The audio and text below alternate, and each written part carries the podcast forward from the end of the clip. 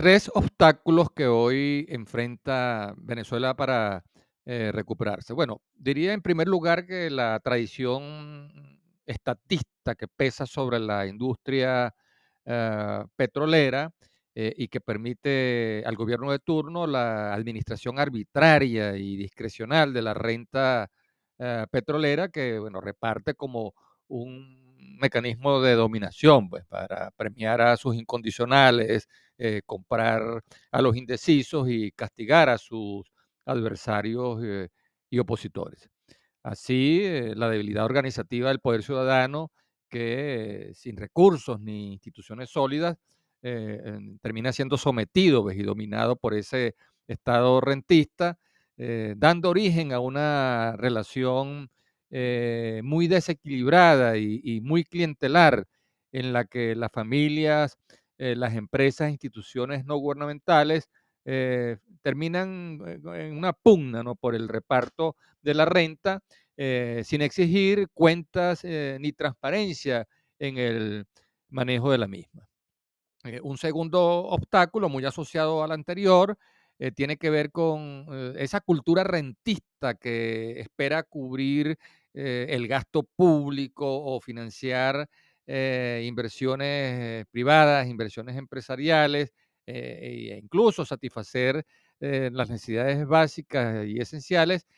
con ingresos que no son frutos de la actividad productiva, de la inversión propia, ah, o del trabajo, del esfuerzo productivo. Esto genera toda clase de resistencias a las iniciativas para superar la dependencia del rentismo. Y lo vemos en, la crítica, por ejemplo, a la voracidad fiscal de gobiernos locales que intentan generar ingresos propios ante el, agotamiento de las transferencias del situado de- constitucional que se financiaba eh, con renta petrolera. Eh, lo vemos en la crítica que permanente se le hace al- eh, permanentemente se le hace al Banco Central de Venezuela por la insuficiente inyección de, de divisas que deberían ser más bien eh, eh, suministradas por el propio sector privado eh, lo vemos en la crítica a los insuficientes bonos de la patria y las transferencias monetarias que hace el gobierno a los funcionarios públicos y a la, a la población económicamente activa que está desempleada, pues que no tiene trabajo. Incluso lo vemos en la resistencia para sincerar las tarifas de electricidad, agua potable, eh, gas doméstico, eh, telecomunicaciones que eh, han sido pagadas y subsidiadas por el petróleo. Y finalmente, un tercer obstáculo eh, para superar la crisis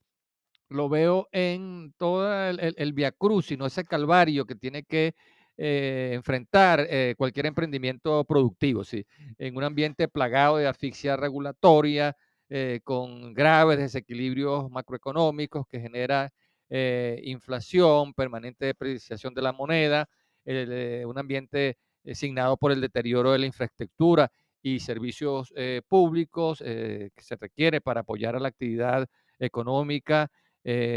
todo lo que tiene que ver con la inseguridad jurídica, la desconfianza de los, del inversionista, todo eso crea un ambiente muy adverso que trunca las iniciativas para generar riqueza y prosperidad.